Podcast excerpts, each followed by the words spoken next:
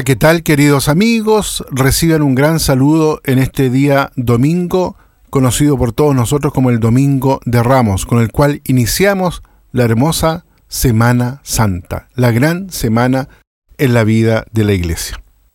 Jesús entra en Jerusalén. La muchedumbre de los discípulos lo acompaña alegremente. Se extienden los mantos ante él, se habla de los prodigios que ha hecho se eleva un grito de alabanza. Bendito el que viene como Rey en nombre del Señor. Paz en el cielo y gloria en lo alto. Gentío, fiesta, alabanza, bendición, paz. Se respira un clima de alegría. Jesús ha despertado en el corazón tantas esperanzas, sobre todo entre la gente más pobre, los humildes, los simples, la gente olvidada, esa que no cuenta muchas veces a los ojos del mundo. Él ha sabido comprender las miserias humanas, ha mostrado el rostro de misericordia de Dios y se ha inclinado para sanar el cuerpo y el alma. Este es Jesús. Este es su corazón atento a todos nosotros, que ve nuestras debilidades, nuestros pecados. El amor de Jesús es grande. Y así entra en Jerusalén, con este amor, y nos mira a todos nosotros. Es, hay que decirlo, una muy hermosa escena, llena de luz, la luz del amor de Jesús, que destella en su corazón y que inunda con alegría, que llena de fiesta. Al inicio de la misa, agitamos nuestras palmas. También nosotros hemos acogido al Señor, también nosotros hemos expresado la alegría de acompañarlo, de saber que nos es cercano, presente entre nosotros y en medio nuestro como un amigo, como un hermano, también como rey, es decir, como faro luminoso de nuestra vida. Jesús es Dios, pero se ha bajado a caminar con nosotros. Es nuestro amigo, nuestro hermano. Él nos ilumina nuestro camino y así lo hemos acogido hoy. Aquí hay un primer momento, el momento de la alegría. No seamos nunca hombres y mujeres tristes. Un cristiano en realidad jamás puede serlo. Nunca hay que dejarse vencer por el desánimo. Nuestra alegría no es algo que nace en realidad de tener muchas cosas, sino es fruto de haber encontrado a una persona, al Señor, a Jesús, quien está en medio nuestro. Nace del saber que con Él nunca estamos solos, incluso en los momentos de dificultad aun cuando el camino de la vida tropieza con problemas y obstáculos que parecen muchas veces insuperables.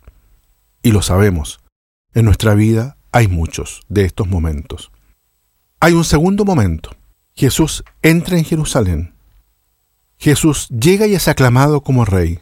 Él en realidad no se opone, no lo hace callar. Sin embargo, nos preguntamos qué tipo de realeza es la que Jesús tiene. Miremoslo. Viene montado en un pequeño burro. No tiene corte que se le adelante. No está rodeado por un ejército, símbolo de fuerza.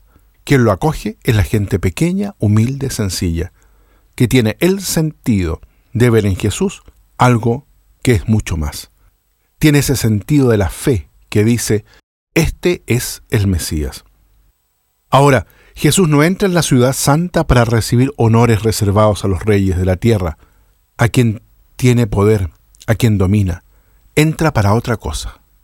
Entra para la ignominia, entra para ser azotado, insultado, ultrajado, tal como lo anuncia el profeta en la primera lectura. Entra para recibir una corona de espinas, un manto de púrpura. Su realeza en realidad es objeto de burla. Entra por sobre todo para subir al Calvario, cargando un madero. Y entonces aquí aparece el misterio más insondable, la cruz. Jesús entra en Jerusalén para entregar su vida en la cruz. Y es precisamente aquí donde resplandece su ser de rey. Su trono real es el madero de la cruz.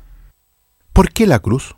Porque Jesús toma sobre sí el mal, lo feo, el pecado del mundo, también el de cada uno de nosotros, y lo lava.